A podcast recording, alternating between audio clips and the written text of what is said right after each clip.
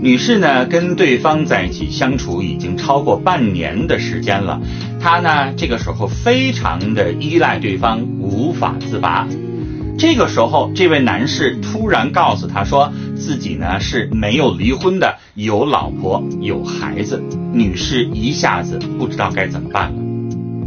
她呢想要爱对方，想要给对方时间啊，然后离婚。这位男士也说了自己非常的爱她。那因为跟妻子感情已经非常不和了，所以呢，你也给我时间，我一定会离婚的。该信该等吗？实际上这就是渣男的套路。如果他真的像他自己所说的那个样子，真的爱你，真的会离婚，真的会娶你，跟你永生永世的在一起的话，那他一开始就应该离婚。他不应该还半年多了犹犹豫豫。他也应该一开始的时候就告诉你，因为他不应该隐瞒，他应该坦诚跟你在一起去谋划你们两个人爱的未来。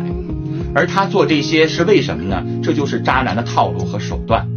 他一开始的时候不说，因为一开始你还没有依赖上对方，你随时可以甩掉他，离去去找寻新的爱情。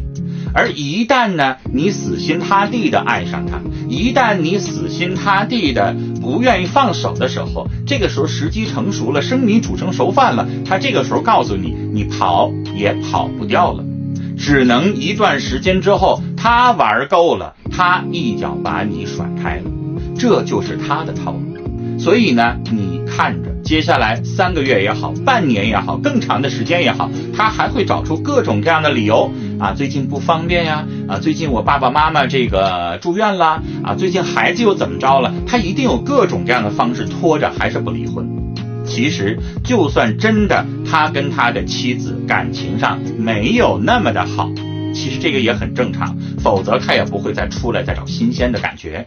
可能感情平淡了，没有那么好了，但是中间有孩子，有两个家庭，有共同的生活，共同的这个很多很多的牵绊和人脉关系，说离婚不可能那么的容易。